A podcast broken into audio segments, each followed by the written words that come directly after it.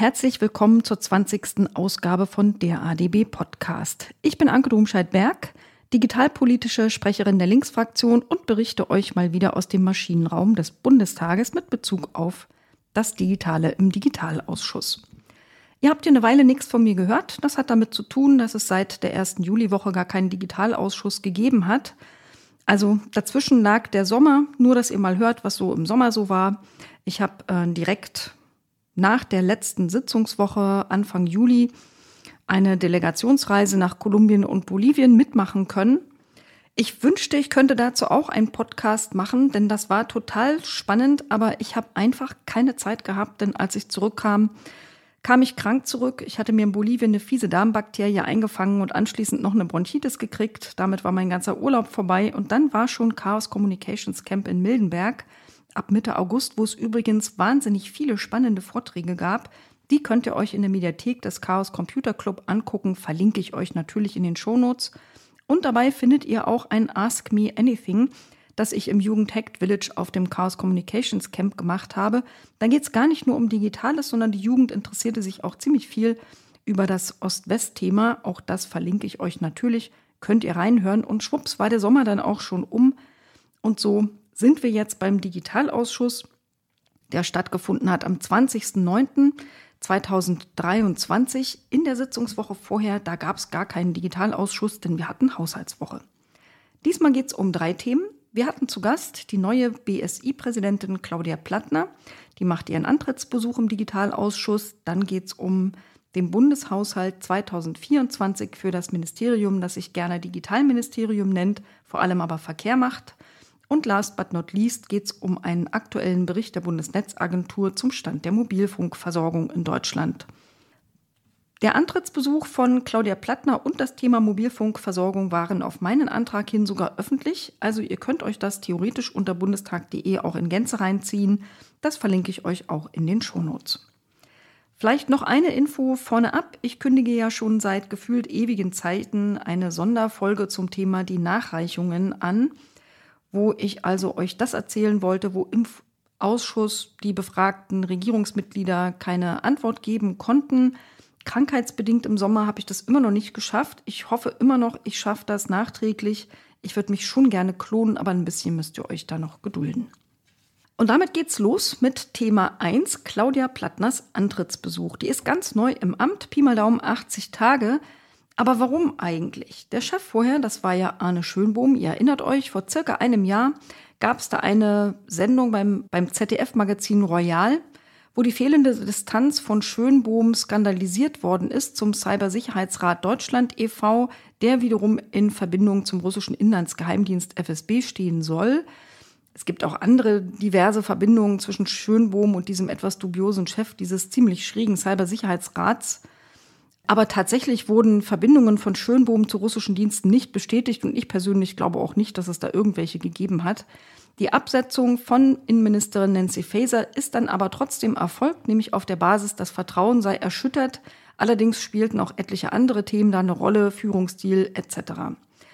Um es kurz zu machen, Anfang 2023 wurde er versetzt an die im Vergleich zum BSI super winzige Bundesakademie für öffentliche Verwaltung. Man hat extra die Gehaltsgruppe dort massiv erhöht, weil er in gleicher Gehaltsgruppe versetzt werden musste. Wer das alles genauer wissen will, hört euch nochmal die Podcast-Folgen Nummer 2 und Nummer 3 an, die ich euch auch verlinke. Wer ist jetzt aber die Nachfolgerin von Schönbohm, Claudia Plattner? Sie ist super hoch qualifiziert in IT und IT-Sicherheit, was sie übrigens schon mal ziemlich stark von ihrem Vorgänger unterscheidet. Sie hat Mathematik in Darmstadt studiert, angewandte Mathematik in New Orleans und später ungefähr 2013 diverse Funktionen bei der Deutschen Bahn gehabt und war da unter anderem CIO für die Modernisierung der DB-IT-Systeme und seit 2021 sogar Generaldirektorin für die Informationssysteme der Europäischen Zentralbank. Am 1. Juli 2023 hat sie jetzt ihren Chefposten beim BSI angetreten und wir waren natürlich alle wahnsinnig neugierig und wollten sie einmal ringsherum abklopfen auf ihre Grundposition, auch zu sehr sensiblen Themen von Hackback bis zur Unabhängigkeit des BSI.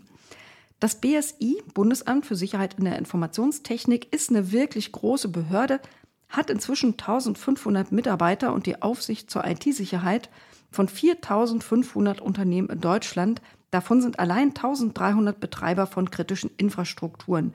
In den letzten Jahren ist das BSI krass gewachsen, kriegt immer mehr Aufgaben. Also keine leichte Sache, da jetzt Chefin zu sein. Am Anfang hat Claudia Plattner sich erstmal selber vorgestellt, hat die Lage auch als sehr kritisch bewertet und ihre Aufgabe als riesig. Vor allem würden die Angreifer immer professioneller werden. Der Schaden dieser Angriffe ist enorm. Eine aktuelle Bitkom-Studie hat da 206 Milliarden Euro Schaden für Deutschland ausgerechnet. Das ist also schon eine riesige Hausnummer. Das Problem ist, dass es nicht nur immer mehr und immer besser vorbereitete Angriffe gibt auf unsere IT-Infrastrukturen, unsere Gesellschaft sei halt auch extrem schlecht aufgestellt. IT-Sicherheit müsse viel höher auf der gesellschaftlichen Agenda sein. In der Wirtschaft, äh, vor allem auch bei den kleinen und mittleren Unternehmen, aber auch in der Politik und der Gesellschaft allgemein. Dann beschrieb sie, dass Verteidigung und IT-Sicherheit immer stärker zusammengehen und auch eine besondere Herausforderung ist, denn unsere Sicherheitsarchitektur in Deutschland ist halt schon ziemlich zersplittert. Es braucht endlich eine Stelle, wo man jederzeit so ein Gesamtbild hat von dem, was gerade so vorgeht in Hinsicht IT-Sicherheit und wo auch eine wirkliche Einsatzfähigkeit gegeben ist. Als Beispiel nannte sie, wenn also in Bremen und Berlin mal gleichzeitig wegen einer Cyberattacke das Licht ausgehen würde, dann müsse man aktionsfähig sein und wissen, wer genau was zu tun hat. Und dazu bräuchte es halt sehr viel mehr Kooperation, nicht nur zwischen Verteidigungsstellen, und ähm, dem BSI, sondern auch zwischen dem Bund und den Ländern. In fünf Jahren beschrieb sie, möchte sie das BSI als zentralen Cybersicherheitsmanager für Deutschland sehen, hat sich aber auch geäußert, was sie sich kurz-, mittel- und langfristig so vorstellt. Kurzfristig geht es vor allem um Resilienzsteigerung, das sei harte Handarbeit, das stimmt, denn die Angriffe würden ja kommen und die Aufgabe müsse jetzt sein, die Schäden erstmal zu minimieren. Dazu gehört in ihren Augen aber auch allgemein in Deutschland mit der Digitalisierung viel besser voranzukommen. Mittelfristig geht es um mehr Gestaltung von IT-Sicherheit, Schlagwörter wie Security by Design, Security by Default, aber auch internationale Standards umzusetzen und vom Reagieren wegzukommen. Und das erfordert grundlegend überall mehr Tech-Kompetenz. Hat sie völlig recht. Langfristig stellt sie sich vor, müsse man eine Cyber Nation aus Deutschland machen, einen Cybermarkt Deutschland entwickeln im Bereich Wirtschaft, Wissenschaft und Politik. Ja, das cybert da ziemlich viel, aber das ist beim Sicherheitsthema ja immer so. Sie hat aber auch ganz klar gesagt, mit den aktuellen Haushaltsmitteln sei das alles gar nicht zu machen und es gebe einen eklatanten Widerspruch zwischen den Aufgaben des BSI und seiner Relevanz und den verfügbaren Ressourcen. Dazu bräuchte es einen Befreiungsschlag, deutlich mehr Ressourcen, aber auch einen signifikanten Kulturwandel und ein ordentliches Upskilling in der eigenen Organisation. Sie hat ein paar Beispiele genannt für große Herausforderungen, vor denen das BSI gerade steht. Zum Beispiel werden sehr viele Audits auf Papierbasis gemacht. Also ich erkläre euch mal, was das heißt. Die Debatte hatten wir nämlich auch schon im Digitalausschuss. Da schicken also äh, die zu auditierenden Unternehmen irgendwelche Papiere hin und das BSI guckt drauf, liest die durch und denkt, ja, klingt irgendwie nach guter IT-Sicherheit und das war's dann. Sie fordert völlig zu Recht, da müsse man mehr zum Beispiel auch die Codebasis angucken, also in die Technik hineingucken und sich ein Bild von den tatsächlichen Lage zu machen und nicht nur auf papierbasierten Erklärungen äh, vertrauen. Das braucht natürlich mehr Ressourcen, es braucht aber auch digitale Lösungen, zum Beispiel auch KI, die sich Code anguckt und analysieren kann. Eine andere Herausforderung ist die Umsetzung der europäischen NIS-2-Richtlinie. Dann ist nämlich das BSI für 29.000 Unternehmen zuständig, die zu bestimmten Mindestvorgaben im Bereich Cybersicherheit verpflichtet werden und Meldepflichten gegenüber dem BSI haben. Und es gibt jetzt nur noch ein Jahr bis zur Umsetzung der NIS-2-Richtlinie in deutsches Recht. Und bis dahin muss ich natürlich eine ganze Menge tun im BSI und auch das BSI selber muss sich da massiv mehr digitalisieren. Das hat mich dann eigentlich schon zu meiner ersten Frage gebracht, nämlich wie viel Geld fehlt dem BSI denn eigentlich, um das zu erledigen? Claudia Plattner hatte das schon ausgerechnet. Für den Haushalt 2024 fehlen schlappe 38 Millionen Euro. Die Haushaltsverhandlungen laufen ja noch. Im November wird der Haushalt erst beschlossen. Ich hoffe sehr in unser aller Interesse, dass man diese 38 Millionen Euro irgendwo finden wird. In der Debatte habe ich dann auch zum Thema kleine und mittlere Unternehmen nochmal nachgefragt. Das war nämlich auch eine meiner wesentlichen Kritiken am Vorgänger Schönbohm, dass er KMU viel zu wenig unterstützt bei der IT-Sicherheit. Und ich wollte wissen, wie sie das einschätzt und was sie dazu tun gedenkt. Sie sieht das Problem auch als ganz extrem groß. Sie beschrieb, 99,5 Prozent aller Unternehmen in Deutschland sind kleine und mittlere Unternehmen und fast alle von ihnen haben zu wenig Ressourcen für IT-Sicherheit. Die DAX-Konzerne, die hätten also die Gefahr schon begriffen und Ressourcen bereitgestellt. Viele KMU hätten auch die Gefahr schon begriffen, aber hätten einfach keine Ressourcen zur Verfügung. Wenn man nur 50 Mitarbeiter hat, kann man nicht einen abstellen für IT-Sicherheit. Das haben einfach viele nicht. Und sie sagt, zuerst muss man da erstmal mit guten Angeboten für Informationen versuchen, dieses Problem ein bisschen zu verkleinern. Aber eigentlich müsste man es ganz anders machen, zum Beispiel so wie die Partnerbehörde in den USA. Die stellen nämlich für die kleinen und mittleren Unternehmen kostenlose Tools bereit. Dazu bräuchte man aber deutlich mehr Ressourcen. Ob das mit den 38 gewünschten Millionen machbar ist, das blieb offen. Und sie hat auch klargestellt, man könne nicht alles gleichzeitig priorisieren, aber Thema wichtig. Wir wollten natürlich wissen, hm, wenn die USA so eine tolle IT-Sicherheitsstrategie hat, was könne man denn noch von denen angucken? Sie gab uns allen den Tipp, die Cyberstrategie der USA mal zu lesen. Die hält sie also für insgesamt total nachahmenswert und hat gesagt, also einerseits wird da auch die Cybersicherheitsarchitektur adressiert, aber vor allem haben die konkrete Maßnahmen, die das allgemeine Kompetenzniveau in kurzer Zeit durch sogenannte High Impact Initiatives erhöhen wollen. Sie hat da ein Beispiel genannt, nämlich dass dort in zwei Jahren sämtliche Behörden auf eine Identity Access Lösung umstellen müssen und alle Datenübertragungen verschlüsseln müssen. Und sie hält das, ich auch, für einen super guten Ansatz, sagt aber gleichzeitig, von sowas sei Deutschland einfach weit entfernt. Ich habe Claudia Plattner auch noch gefragt, wie sieht es denn aus mit den Netzen des Bundes?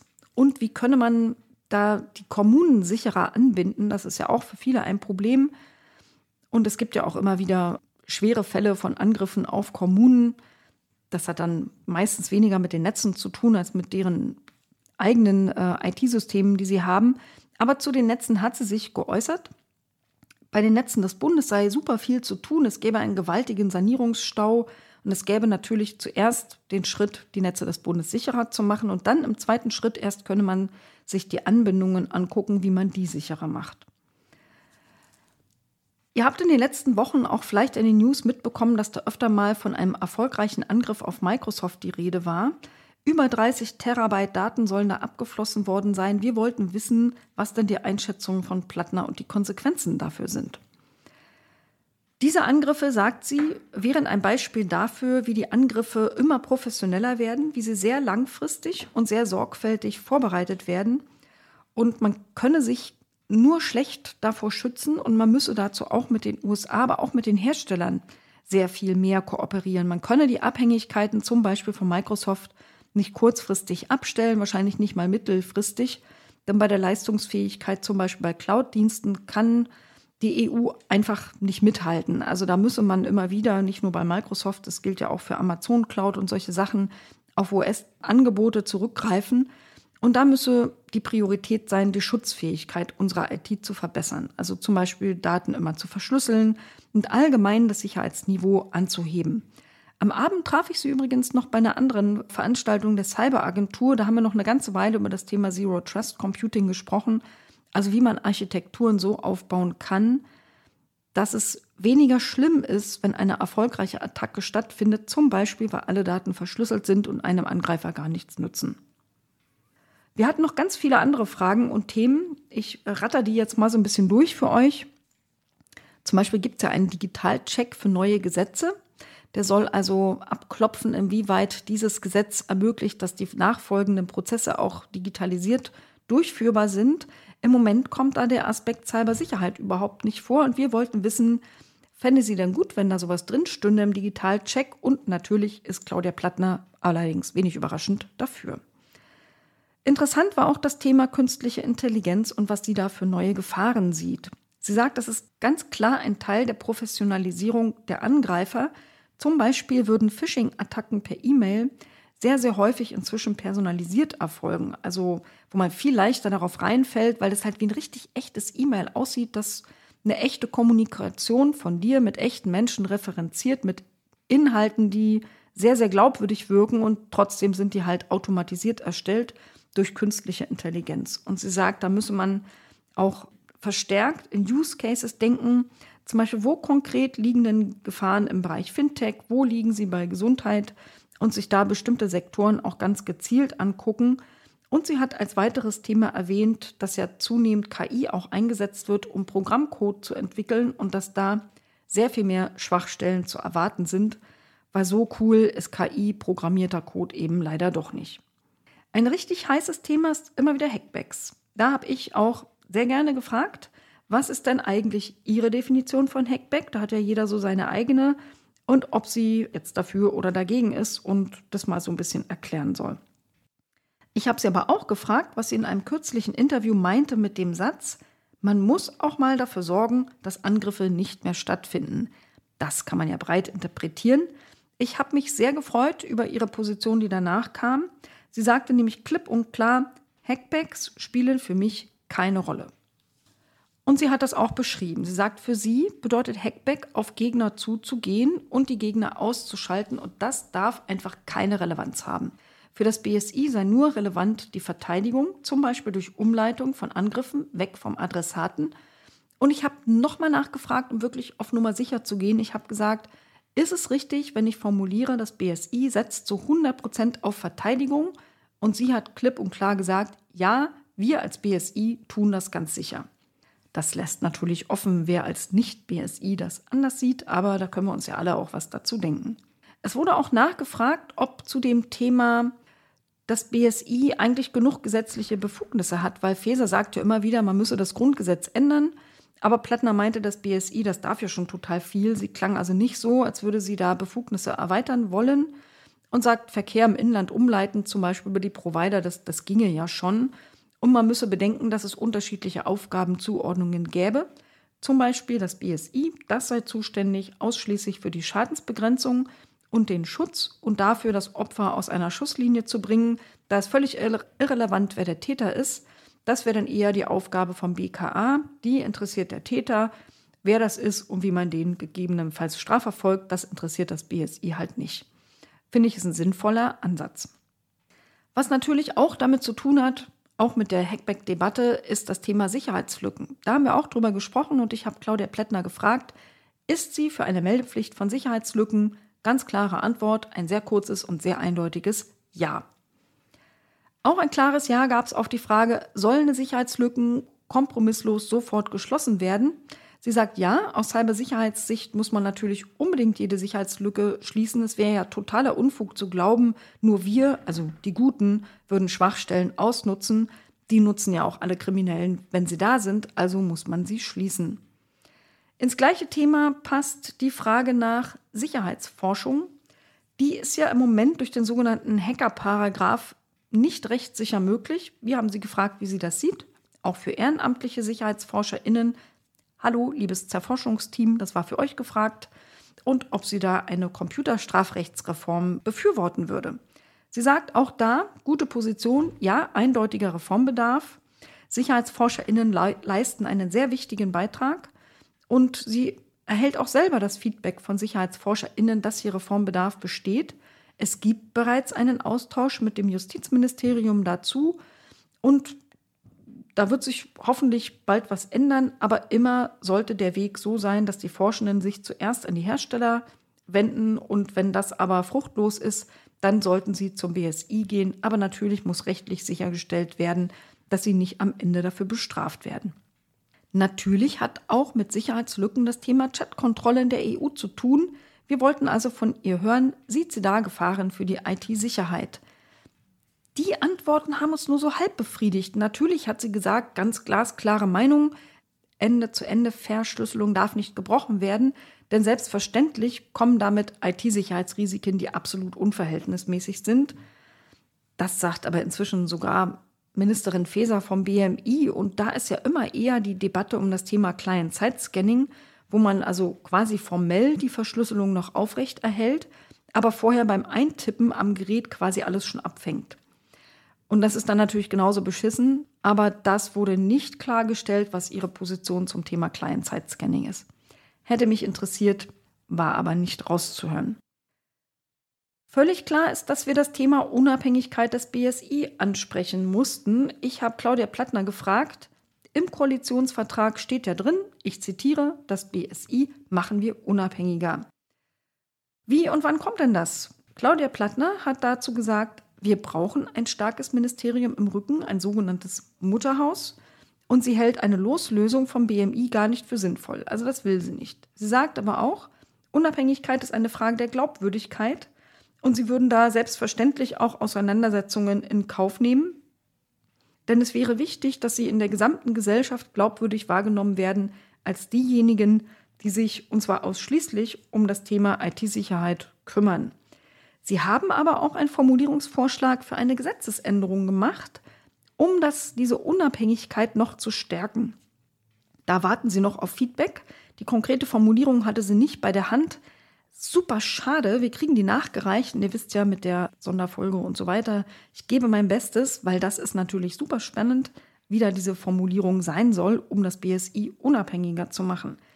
Sie hat aber auch ganz deutlich gesagt, Unabhängigkeit fängt im Kopf an und ich zitiere sie mal wörtlich, Sie wird nicht mehr hier sein, wenn sie nicht unabhängig sein kann. Also sie klang schon wie ein Mensch, der seine Position klar vertreten kann. Natürlich ging es auch irgendwann mal um Huawei, ist ja klar. Ähm, sie wurde gefragt von einem anderen MDB, ob sie die Bedenken der Nachrichtendienste gegen das chinesische Unternehmen Huawei teilt. Da geht es ja vor allem um Hardware für das 5G-Netz. Sie sagt, die Gesamtbeurteilung macht nicht das BSI, das macht das BMI. Das BSI macht ja nur die technische Prüfung von den Komponenten, Kernkomponenten für das 5G-Netz. Die hat ja gerade stattgefunden. Sie hätten da aber bis jetzt nichts Außergewöhnliches entdeckt, was man nicht genauso auch bei anderen Herstellern finden könnte. Aber wie gesagt, die Gesamtbeurteilung, für die ist das BMI zuständig und die ist ja dann auch eher politischer Natur. Mich hat noch mal ein ganz anderes Thema interessiert, denn das BSI ist ja unter anderem auch für Aspekte des digitalen Verbraucherschutzes zuständig. Und wie fleißige HörerInnen wahrscheinlich wissen, gehört für mich auch das Thema digitale Gewalt gegen Frauen zum Verbraucherschutz. Wenn man das Suchwort auf der BSI-Webseite eingibt, digitale Gewalt, findet man aber nichts. Aber ihr habt vielleicht schon mal davon gehört, dass es sogenannte Spouseware gibt oder Spyware. Die wird richtig so beworben, dass man Ehefrauen oder Partnerinnen damit quasi trecken kann, indem man heimlich so eine Spyware auf ihre Smartphone infiltriert. Und das ist dann natürlich ein IT-Sicherheitsproblem. Im Prinzip ist es eine Art Schadsoftware. Und da wollte ich von ihr wissen, ob sie da künftig das Thema vielleicht, es ist ja fast falsch zu sagen, mehr behandelt, weil bis jetzt wird es ja gar nicht behandelt. Sie sagt, Sie wollen dafür auch eine Strategie entwickeln und sie findet es ein sehr wichtiges Thema, würde das Konkretere dazu aber nachreichen. Jetzt weiß ich, die kann ich alles auf einmal machen und ihr habt ja gehört, zu wenig Ressourcen, minus 38 Millionen. Ich habe ein bisschen Sorge, dass wenn da jetzt priorisiert werden muss, weil es so viele Aufgaben gibt und ja auch 38 Millionen fehlen, dass dieses Thema wieder unter den Tisch fällt ich hoffe sehr, dass das nicht so ist und ich verspreche euch, ich werde nachhaken und das Thema regelmäßig auf den Tisch legen. Das hat mich schon beim Vorgänger unendlich genervt, dass das Thema digitale Gewalt so vernachlässigt worden ist, obwohl es ein wirklich riesengroßes Problem insbesondere für Frauen ist. Was plant sie sonst beim digitalen Verbraucherschutz? Das wollte ich auch wissen. Sie sieht ein besonderes Potenzial beim Sicherheitskennzeichen. Da sind meine Augenbrauen so ein bisschen hochgegangen und äh, verwies auch auf den Cyber Resilience Act der EU. Ich habe nochmal nachgefragt, IT-Sicherheitskennzeichen, das soll doch das sein, das hatte der Schönbohm ja auch geplant, wo man so wieder Unternehmen auf Papier erklären, wie super sicher ihre Produkte sind und dann liest man sich die Papiere durch und denkt, ja, klingt sinnvoll. Das macht ja gar keinen Sinn. Aber da hat sie auch gesagt, nee, nee, also wenn, dann müsste man das schon richtig machen. Also mit Papiererklärung, das ginge nicht. Es ist ja auch noch nichts beschlossen zu dem Thema im BSI, aber und da hat sie ja irgendwo recht, man müsse Bürgerinnen mehr Orientierung an die Hand geben, was die Sicherheit ihrer elektronischen Geräte angeht. Die sind da halt total alleingelassen und sie beschrieb dann mal ähm, am Beispiel Einrichtung eines neuen Handys, wie viele User da einfach hoffnungslos überfordert sind. Ja, das war sozusagen das etwas länger beschriebene Thema neue Chefin des Bundesamts für IT-Sicherheit. Unterm Strich muss ich sagen, ich hatte einen super Eindruck von ihr. Sie hat Ahnung. Sie hat ziemlich vernünftige Grundrechtspositionen. Sie wirkt sehr selbstbewusst. Ich kann mir nicht vorstellen, dass Feser sie irgendwie in die Pfanne haut. Und sie wirkt auch sehr dynamisch, versteht das Ausmaß des Problems und ist auch willens und vermutlich kompetent genug, das anzugehen. Jetzt kommt es darauf an, dass sie auch die Unterstützung bekommt, zum Beispiel bei den Haushaltsverhandlungen. Und das bringt mich nahtlos zum zweiten Thema dieses Podcasts, nämlich den Bundeshaushalt 2024 für das Digital- und Verkehrsministerium. Das ähm, war ein sehr, sehr schwerer Termin für mich im Digitalausschuss. Da gab es nämlich einen wirklich fiesen Terminkonflikt mit dem Plenum. Was viele Menschen gar nicht wissen, der Digitalausschuss findet parallel zum Plenum statt, am Mittwochnachmittag.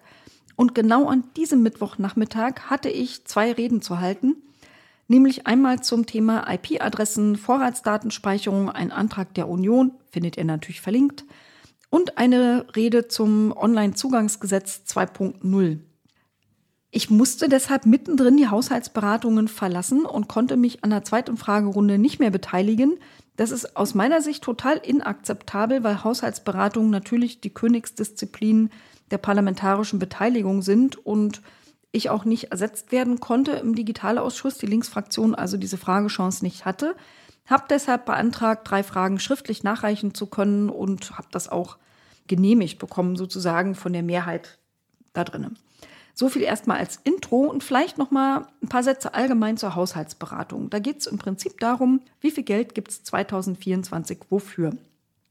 Und das ist die Stunde der Wahrheit. Die Prioritäten erkennt man nämlich nicht in Koalitionsverträgen, sondern schlicht am Geld. Dieser gesamte Haushalt, der da als Entwurf vorgelegt worden ist, das sind 3000 Seiten, die können wir gar nicht für, für das digitale komplett lesen, brauchen wir auch nicht. Wir haben uns also nur mit einigen Haushalten beschäftigt, Heute geht es nur um den BMDV-Haushalt und da wiederum nur um die Budgets, die irgendwie mit digitalen Themen zu tun haben. Ganz kurz will ich aber trotzdem noch mal was Allgemeines zum Haushalt 2024 sagen, weil einen derart krassen Kahlschlag habe ich in sechs Jahren Bundestag noch nie erlebt. Mal ein paar Beispiele, die jetzt mit digital nicht so viel zu tun haben. Minus 26 Prozent für die Bundesfreiwilligendienste stehen da drin. Minus 23 Prozent für das Bundesamt für Bevölkerungsschutz und Katastrophen. Minus 21 Prozent für die Bundeszentrale für politische Bildung. Und ihr alle habt wahrscheinlich auch die neue Studie, die neue Mitte-Studie der Friedrich-Ebert-Stiftung gelesen, wonach es einen ganz krassen Rechtsruck in der Bevölkerung gibt. Minus 21 Prozent Bundeszentrale für politische Bildung ist die falscheste Antwort, die man vom Haushalt her geben kann. Das muss korrigiert werden. Genauso falsch sind aber auch die minus 17 Prozent fürs Wohngeld, die minus 24 Prozent für BAföG, die haben sie wohl nicht alle. Noch ganz, ganz viel anderes wurde krass gekürzt, zum Beispiel in der Integrationsberatung, zum Beispiel beim Technischen Hilfswerk. Das ist echt unfassbar. Und nein, das ist kein Oppositionslärm. Diese Zahlen hatte ich auf Twitter schon veröffentlicht. Statista hat diese Zahlen bestätigt und auch noch mal selber verbreitet. Das geht einfach mal gar nicht. Und da sind wir natürlich auch ähm, bei der Frage, wo soll denn das Geld herkommen? Also A, schwarze Nullen sind in dieser Zeit einfach mal eine komplett falsche Idee. Wir sind gegen diese schwarze Null. Man könnte natürlich auch alte Forderungen der Linken für viel mehr Einnahmen sorgen, nämlich dass man endlich eine Vermögenssteuer hat, dass man sowas hat wie eine Reichensteuer für die Superreichen, dass man eine Übergewinnsteuer endlich hat für diejenigen, die sich an Krisen bereichern. Da gibt's wirklich viele Möglichkeiten, viele Milliarden mehr reinzuholen. Und selbst bei der Ausgabeseite könnte man umschichten. 17 Milliarden mehr kriegt das Rüstungsthema. 17 Milliarden mehr, während Bundesfreiwilligendienste gestrichen werden. Und bei all diesen Quellen im Einnahme- und im Ausgabebereich, die ich euch genannt habe, da könnte man garantiert auch die 38 Millionen für das BSI finden, um die erforderlichen Aufgaben zu tun. Aber jetzt geht es tatsächlich um den Haushalt für das BMDV. Da stehen 906 Millionen drin für das Thema irgendwas mit Digitales. Die größten Kostenpunkte sind der Breitbandausbau oder überhaupt der Ausbau der digitalen Infrastrukturen. Und ein Riesenthema da ist auch das autonome und vernetzte Fahren. 90 Millionen Euro gibt es dafür. Da sieht man wieder, dass das Digitalministerium im Prinzip ein Autoministerium ist. Kleine Erinnerung, es ist FDP geführt, die Porsche-Partei, wisst ihr Bescheid. Übrigens hat der Staatssekretär für das BMDV auch verkündet, dass die starken Kürzungen, die da im Haushalt zu finden sind, planmäßig seien und komplett auf Linie. Hm, auf Linie der FDP, so viel ist schon mal klar. Der Glasfaserausbau und der Mobilfunk, die sollen insgesamt 1,45 Milliarden Euro kriegen. Davon ist aber fast alles, nämlich 1,28 Milliarden für Glasfaser und nur 175 Millionen für Mobilfunkförderung. Insgesamt wurde schon mal angekündigt, da sollen Mittel zumindest bis Ende 25 nicht gekürzt werden. Ein schräges Thema war der Titel, der nennt sich Verbesserung der Internetversorgung. Der wurde von 11 Millionen, eh schon nicht so viel, auf 4 Millionen gekürzt. Von den 11 Millionen waren übrigens 7 Millionen ausgegeben worden, das heißt 4 Millionen waren da noch übrig. Im letzten Jahr hat man mir bei den Haushaltsverhandlungen erklärt, das sei für irgendwelche Voucher, also so Gutscheine für Internetanschlüsse in besonders schlechten Lagen. Vor einem Jahr hat man schon gesagt, nee, noch gibt es diese Voucher nicht, aber die kommen ja noch. Also ich habe da mal wissen wollen, wofür ist denn das Geld abgeflossen? Also gab es da jetzt Voucher oder nicht? Und die Antwort war, nee, also Voucher gab es doch nicht, also jetzt überhaupt nicht und auch überhaupt niemals mehr, weil man hätte das geprüft, der Vollzugsaufwand sei viel zu hoch gewesen. Und wofür genau, weiß ich jetzt immer noch nicht. Diese sieben Millionen ausgegeben worden, vielleicht kommt da ja noch mal was nachgereicht. Beim Digitalministerium und bei Budget denken natürlich auch viele Menschen an die Verbindung dieser beiden Wörter, nämlich an das Digitalbudget. Das ist jetzt der dritte Haushalt der Ampel ohne das versprochene Digitalbudget. Und da ihr ja vermutlich Digitalstrategie und Koalitionsvertrag nicht auswendig gelernt habt, lese ich euch mal zwei Sätze daraus vor. Im Koalitionsvertrag steht drin, Zitat, die Kompetenzen in der Bundesregierung werden neu geordnet und gebündelt. Ein zentrales zusätzliches Digitalbudget wird eingeführt. Digitalstrategie, Zitat, für das im Koalitionsvertrag vorgesehene Digitalbudget zur Umsetzung insbesondere zentraler Vorhaben der Digitalstrategie wird vom BMF, dem BMDV, dem BMWK und dem Bundeskanzleramt ein Konzept erarbeitet. Ja, wir haben ja immer wieder mal die Frage der Governance. In diesem Fall waren vier verschiedene, also drei Ressorts und das Bundeskanzleramt, vier verschiedene Institutionen zuständig, gemeinsam was auszuarbeiten und die Federführung zu haben. Wie immer, wenn vier zuständig sind, klappt es nicht. Das heißt, weder gibt es ein erarbeitetes Konzept, noch gab es bis jetzt ein zentrales zusätzliches Digitalbudget. Bei den allerersten Haushaltsverhandlungen der Ampel, da hatten sie ja auch gerade erst die Wahl gewonnen, da hieß es, naja, das ist jetzt zu früh, haben wir noch nicht, konnte man verstehen. Beim zweiten Haushalt im letzten Jahr, da hieß es, na, erst müssen wir doch eine Digitalstrategie schreiben weil so steht es ja drinne. Die kam aber fast zeitgleich mit dem Haushalt im letzten Jahr. Ich glaube, es war Ende August und im September gingen die Haushaltsverhandlungen los. Fand ich schon blöd zu sagen, da konnte man jetzt keins mehr reinschreiben, aber wenn man sehr, sehr gutwillig sein will, konnte man noch ein kleines Verständnis dafür aufbringen. Aber das ist jetzt der dritte Haushalt, WTF, in dem es dieses Digitalbudget nicht gibt. Also haben wir natürlich gefragt, wie sieht es denn damit aus? Und haltet euch fest, das, was im Koalitionsvertrag als zusätzliches zentrales Budget festgelegt worden war, wurde jetzt gesagt, ist Teil des Budgets der einzelnen Ressorts. Es wird kein Zentralbudget geben und es gibt auch kein sogenanntes frisches oder zusätzliches neues Geld. Die FDP, die Digitalpartei, in der Kombination Digitalministerium und Finanzministerium haben also diesen wesentlichen Teil des Koalitionsvertrags getötet. Da kommt wohl auch nichts mehr. Ich brauche im nächsten Jahr nicht mehr danach fragen. Bodenlos, ehrlich gesagt. Nun ja. Gehen wir weiter im Haushalt. Da gibt es auch einen Titel, der nennt sich Umsetzung nationale und internationale Digitalpolitik. Der wurde von knapp zwei auf knapp sechs Millionen erhöht. Ich habe mich zu früh gefreut, denn es wurde klargestellt, das ist keine Budgeterhöhung. Früher waren die Titel nationale und internationale Digitalpolitik einfach irgendwo separat. Die hat man jetzt in einen Topf geworfen. Kein einziger Euro mehr. Und in der Beschreibung dieses Titels steht drinne, wofür das alles da sein soll. Und das ist schon ein bisschen weird. Da steht nämlich Strategieentwicklung und Umsetzung, Durchführung Digitalgipfel, internationale Zusammenarbeit in der Digitalisierung, also sowas wie Internet Governance Forum Teilnahme und so Kram, aber es steht da auch drin, Finanzierung von Studien und Strategien zum Thema Nachhaltigkeit in und durch die Digitalisierung sowie ihre Umsetzung. Also komischer Titel, nationale und internationale Digitalpolitik und dann stehen da Studien und Strategien zur Nachhaltigkeit drin und wie sie umgesetzt werden sollen. Und für alles das gibt es sechs Millionen. Also der Digitalgipfel frisst wahrscheinlich schon die Hälfte davon. Ich hatte deshalb auch gerade vor kurzem, ist ein paar Tage her, eine schriftliche Frage gestellt zum Thema im Haushalt 2023. Da standen ja auch schon bei diesen zwei Millionen Nachhaltigkeitsstudien drin.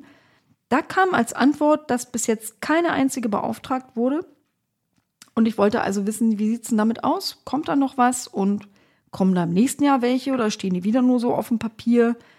Zugegeben wurde, ja, das hätte man jetzt leider in 2023 nicht geschafft, aber man hätte da schon Ideen und Konzepte und ganz bestimmt kommt es im nächsten Jahr. Weil aber 6 Millionen für all diese Themen ja überhaupt nicht reichen können, wollte ich wissen, was ist denn der Anteil an diesen 6 Millionen für diese Studien und ihre Umsetzung? Da gab es keine Antwort, das sei abhängig vom Studiendesign, könne man ja gar nicht vorab sagen. Ehrlich gesagt, wir alle wissen jetzt schon die Antwort, da wird wahrscheinlich sehr wenig abfallen. Das ist einfach nur ein Greenwashing, sich die Nachhaltigkeitsstudien da in den Haushalt zu schreiben und am Ende nichts dafür zu tun. In diesem Titel stand aber auch drinne internationale Zusammenarbeit. Ich wollte wissen, wie viele Stellen gibt es denn für die Mitarbeit in Internet Governance Gremien, weil ich von allen Seiten immer höre, dass Deutschland da zu wenig oder gar nicht präsent ist.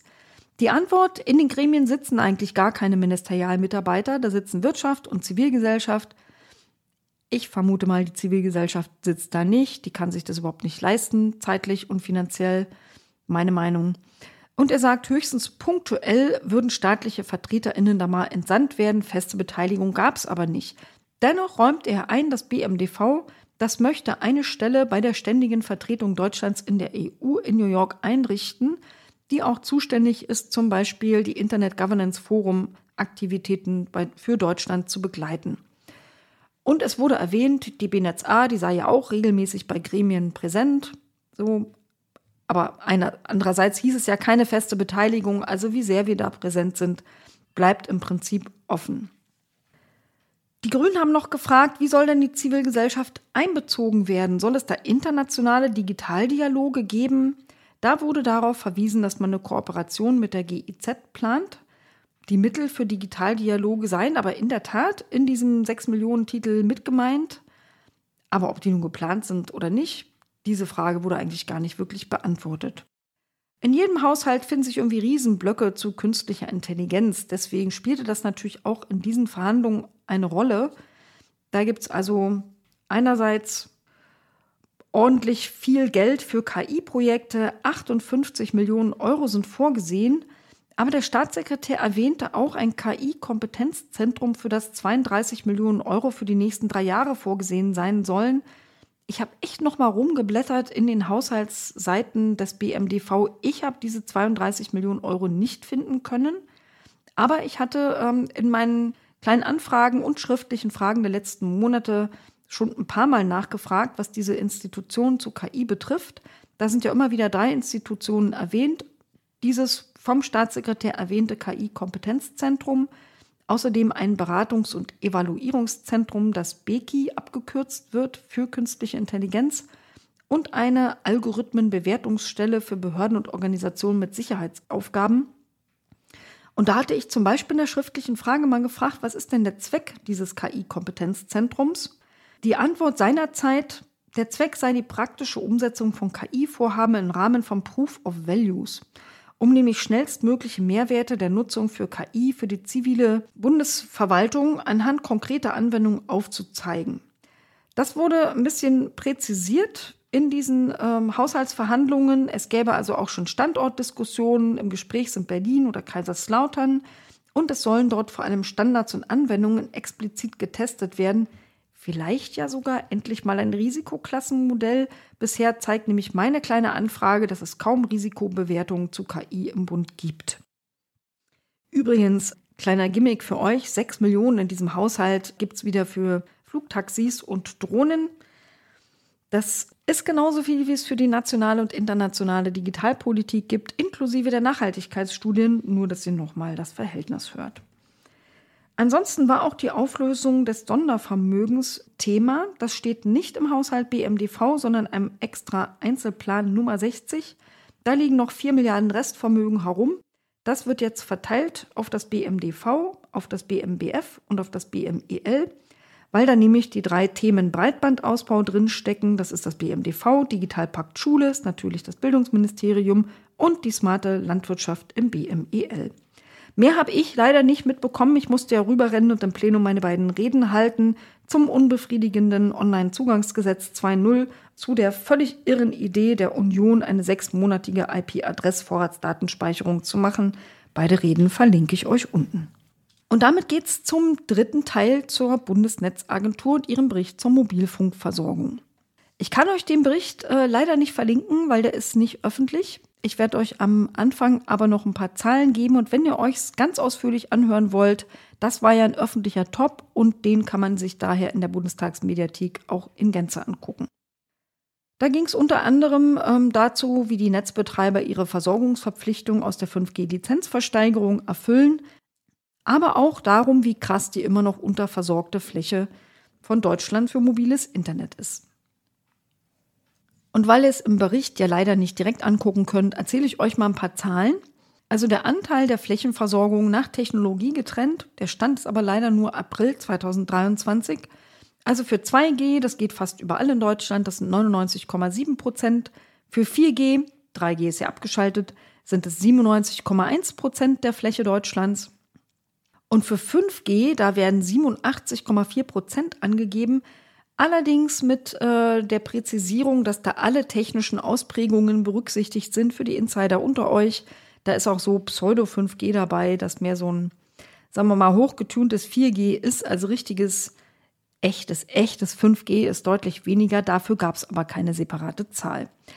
Das klingt vielleicht ganz gut für euch, ja, so 87,4 Prozent 5G Leider gibt es aber wahnsinnig viele graue Flecken und ein grauer Fleck bedeutet nur ein einziger Netzbetreiber versorgt eine bestimmte Fläche. Im realen Leben heißt das, ihr seid vielleicht Kunde bei der Deutschen Telekom, aber in einer bestimmten Region hat halt nur Vodafone ein Netz. Ja, dann seid ihr persönlich im Funkloch, weil ihr habt ja null nada niente davon, wenn Vodafone da ein Netz hat. Nur, dass ihr mal von der Größenordnung eine Vorstellung habt, die riesigen Flächenländer Hessen, Rheinland-Pfalz und Baden-Württemberg haben über 20 Prozent, teilweise 23 Prozent graue Flecken. Bayern, riesiges Flächenland, hat knapp 20 Prozent. Mein Bundesland Brandenburg hat 17,5 Prozent. Sieben von 16 Bundesländern haben mehr als 15 Prozent Fläche graue Flecken die in der Praxis für Millionen von Menschen richtige, echte Funklöcher sind. Das ist jeder sechste Quadratmeter in den großen Flächenländern. Das geht echt überhaupt nicht. Und das ist genau das Problem, das wir so allgemein haben. Auf dem Papier sieht es toll aus, aber in der Praxis wissen wir ja alle, wie es ist. Und zwar unbefriedigend. Die BNetzA selber, die sagt, ja klar, es gibt immer noch viel zu tun, obwohl es gerade bei 5G-Versorgung einen Wahnsinnszuwachs gegeben hätte. Weiße Flecken und graue Flecken seien total gesunken, aber man ist honest, im Bereich ländliche Räume gibt es immer noch Probleme, aber vor allem entlang von Schienen und Straßen und ganz besonders in irgendwelchen Tunnels. Es gibt nicht nur Probleme in Tunnels, also die Versorgungsvorgaben, die da abgehakt werden, die entstanden ja damals bei der 5G-Versteigerung. Und ich habe es hier schon mal an anderer Stelle erwähnt. Es ist so, dass sich die Netzbetreiber gegenseitig anrechnen können, wenn einer von ihnen eine Bahnlinie oder eine Bundesstraße versorgt. Und dann steht auf dem Papier halt wieder alles grün, die Linien sind mit 100 Mbit versorgt, aber wenn man durchfährt, kennt ihr das alle, Funkloch, Funkloch, Funkloch. Ja, so sind ja die Bahnlinien immer noch vielerorts. Auch auf meiner Strecke RE5 gibt es viele Funklöcher und in anderen Gegenden. Das will man bei den neuen Vergabekriterien berücksichtigen. Die werden nämlich gerade diskutiert, weil ein paar Frequenzen wieder zur Verlängerung anstehen bzw. auslaufen. Wahrscheinlich werden die diesmal gar nicht versteigert, sondern halt verlängert, aber mit Vergabeauflagen. Und da will man das sogenannte Nutzererlebnis verstärkt berücksichtigen. Außerdem will die BNetzA künftig mehr selber messen und nicht mehr nur alles glauben, was die Netzbetreiber ihnen erzählen. Und zu all diesen Eckpunkten für neue Versorgungsauflagen läuft aktuell noch ein Konsultationsprozess, der bis zum 6. November 2023 läuft. Also wenn ihr vielleicht eine NGO seid, eine Verbraucherberatung oder einfach eure Meinung äußern wollt, das könnt ihr gerne tun. Bei der BNetz auf der Webseite findet ihr alle Informationen, die ihr dazu braucht. Die BNetzA selber ist der Meinung, diese Versorgungsauflagen hätten trotz alledem in der Vergangenheit zu einer starken Verbesserung der Versorgungslage beigetragen. Ein Sonderfall ist allerdings der neue, der vierte Netzbetreiber. Da kam ja eins und eins dazu. Die hatten die Auflage, 100 Basisstationen zu errichten und haben das sehr, sehr, sehr weit verfehlt. Die haben jetzt einen Nachfrist bekommen. Da wird es auch eine Anhörung geben und ein Ordnungswidrigkeitsverfahren wurde von der BNetzA eröffnet. Und es wurde schon angekündigt, dass es also sehr sicher mit einem ordentlichen Bußgeld enden wird. Noch eine Hintergrundinfo für euch. Eine Auflage für die anderen Netzbetreiber, also die drei großen, die ihr alle kennt, war 500 Basisstationen in weißen Flecken zu errichten. Diese Auflage hat kein einziges erfüllt. Die Deutsche Telekom hat 88 weiße Flecken geschlossen, Telefonica hat 64 weiße Fleckchen geschlossen, Vodafone hat 171 geschafft. In keinem dieser geschlossenen weißen Flecken gibt es übrigens ein Infrastructure Sharing. Es kann also sein, dass auch dieser weiße Fleck einfach nur ein grauer Fleck geworden ist und für viele andere User da immer noch ein Funkloch bleibt. Dass die Ziele verfehlt worden sind beim Schließen weißer Flecken, das soll vor allem daran liegen, dass Vermieter nicht bereit waren, ähm, da ihre Gebäude zum Beispiel für so einen aufmontierten Funkmast zur Verfügung zu stellen. Genehmigungsverfahren seien viel zu lang und die Planungen wegen Naturschutz oft sehr aufwendig. In der nachfolgenden Debatte, die fasse ich ein bisschen kürzer zusammen, da wurde zum Beispiel gefragt, ja gut, Regionalbahnen, ICE-Bahnen und so weiter, aber was ist denn mit U- und S-Bahnen? Da wäre es ja auch interessant zu wissen, ob es da endlich mal weniger Funklöcher gibt. Die BSA will sich angucken, ob sie da eventuell künftig Auflagen macht, aber alle Auflagen, die sie macht, müssen hohe Hürden erfüllen, um auch gerichtsfest zu sein. Und es klang schon so ein bisschen durch, dass man da eher glaubt, dass es diese Hürde nicht nimmt und das wahrscheinlich künftig auch nicht in Auflagen drinstehen wird. Mich hat interessiert das Thema Roaming. Also ich habe diese Zahlen, die ich euch äh, erzählt habe zum Thema graue Flecken in Flächenländern da auch zitiert und habe gesagt, wird dann geplant, da auch mal neue Instrumente einzusetzen, weil Usererlebnis, zum Beispiel regionales Roaming, da wo nur ein Netzbetreiber ist im ländlichen Raum, da einfach vorzuschreiben, dass die anderen Netzbetreiber ähm, das mitnutzen dürfen, beziehungsweise so wie wir das kennen, wenn wir über die Grenze in Nachbarländer fahren, dass wir dann die Dienste aller Netzbetreiber nutzen können oder des einen, der da was anbietet, auch wenn wir einen Vertrag mit dem anderen haben. Das überlegt man, wurde gesagt, hat man mir im Beirat der BNetzA auch schon öfter so erklärt. Und immer kommt dann der Satz, es sei noch alles offen. Naja, ihr wisst, Konsultationsverfahren läuft ja noch.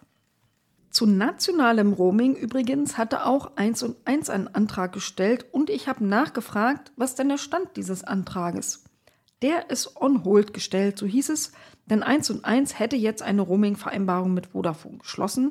Die soll ab 01.01.2024 ziehen.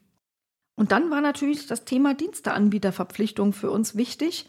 Total drüger Name, aber eine wahnsinnig wichtige Regelung. Ich erkläre sie euch kurz. Eine Diensteanbieterverpflichtung heißt, die Netzbetreiber müssen Resellern, Aldi Talk, Freenet und so weiter, also vor allem Low-Cost-Wiederverkäufer, Zugang zu ihren Netzen geben. Netzbetreiber gibt es ja nur drei große und künftig eins und eins als kleineren. Aber es gibt ja ganz viele andere, von denen man so Handyverträge kaufen kann. Und die, die Konditionen, die die Netzbesitzer, ja, die Netzbetreiber anbieten, die entscheiden, ob diese Reseller überhaupt wettbewerbsfähige Angebote machen können, die dann halt wirklich ein Low-Cost-Angebot sind oder ob es die einfach gar nicht mehr gibt und diese Anbieter aussterben. Der Anspruch ist, dass man diskriminierungsfreie Vorprodukte hat, also einen gleichen Preis anbietet wie dem eigenen internen Vertrieb bei den Netzbetreibern. Das gab es schon mal bei 3G und da gab es auch wirklich gute Angebote, auch für ärmere Menschen. Seit 4G und 5G gibt es das nicht mehr. Und das ist natürlich ein Problem für die Teilhabe, die ärmere Menschen besonders betrifft. Und das ist in meinen Augen auch ein klarer Verstoß gegen das Telekommunikationsgesetz. Das steht als Regulierungsziel nämlich drin, dass alle Menschen Zugang zu schnellen Netzen haben können, müssen auch Menschen mit weniger Geld. Die Antwort dazu war, in den Eckpunkten hätte man eine Diensteanbieterverpflichtung vorgesehen, aber ohne den sogenannten Kontrahierungszwang. Und Kontrahierungszwang heißt, dass man sie verpflichtet, solche Verträge zu guten Konditionen abzuschließen. Mit anderen Worten, es soll halt wieder alles freiwillig bleiben, aber ich bin der festen Überzeugung, freiwillig passiert da gar nichts. Das gab es schon mal 4G und 5G. Es hat nicht funktioniert und ich hoffe, dass dieser Konsultationsprozess das noch ändern wird. Als letztes Thema haben wir die Mobilfunkinfrastrukturgesellschaft angesprochen. Dieses komplett dysfunktionale Teil hat ja noch Andi Scheuer gegründet und ordentlich Millionen draufgeworfen. Ich habe ähm, dazu mal zitiert, dass ein MDB-Kollege, der hatte 18 Förderbescheide erwähnt, die diese Mobilinfrastruktur in den mehreren Jahren ihrer Existenz zustande gebracht hat. Förderbescheid übrigens ist ja noch nicht ein geschlossenes Funkloch. Geschlossen ist, glaube ich, eins, maximal zwei. Und dafür gab es 2022 20 Millionen für diese äh, sogenannte MIG, 2023 35 Millionen, macht nach Adam Riese 55 Millionen fette Euro und 18 Förderbescheide. Das sind also 3 Millionen Euro pro Funkloch und die sind noch nicht mal geschlossen. Warum ist das so teuer und wie soll das eigentlich weitergehen? Die meinten, na ja, na ja, na ja, diese Standorte seien in sehr ländlich geprägten Gegenden und super kostenintensiv viel teurer als gedacht. Man müsse dann noch Glasfaser zum Funkmast legen, Stromanschlüsse legen und dann wäre das halt teurer. Aber die MIG ist ja angetreten, mit in fünf Jahren 5000 Funklöcher zu schließen. Die fünf Jahre sind Ende 2025 vorbei. Das sind nur noch 24 Monate. Wie will man denn von 18 noch nicht mal ganz geschlossenen Funklöchern auf 5000 kommen? Also da sind ja noch 4982 Funklöcher anzugehen. Ich wollte wissen, was ist dafür der Zeitplan? Sehr vage Antwort. Es gäbe schon viele weitere Standorte im Blick und der Start dauerte halt länger. Jetzt kommt Dynamik rein. Das Gleiche haben die uns vor einem Jahr erzählt. Und dann verwies man darauf, man reicht da irgendwelche Meilensteine nach. Wie kann man die nicht präsent haben? Ich wette, diesen Plan, den gibt es einfach gar nicht. Und damit ähm, sind wir durch. Durch wieder einen vollgepackten Digitalausschuss. Zum Schluss, wie gewohnt, noch ein paar kleine Hinweise. Einmal auf meine beiden Reden zum Onlinezugangsgesetz und zu der IP-Adress-Vorratsdatenspeicherung. Und dann wollte ich euch noch verraten, dass am 21.09. das Energieeffizienzgesetz endgültig im Plenum beschlossen worden ist. Natürlich nicht mit meiner Stimme.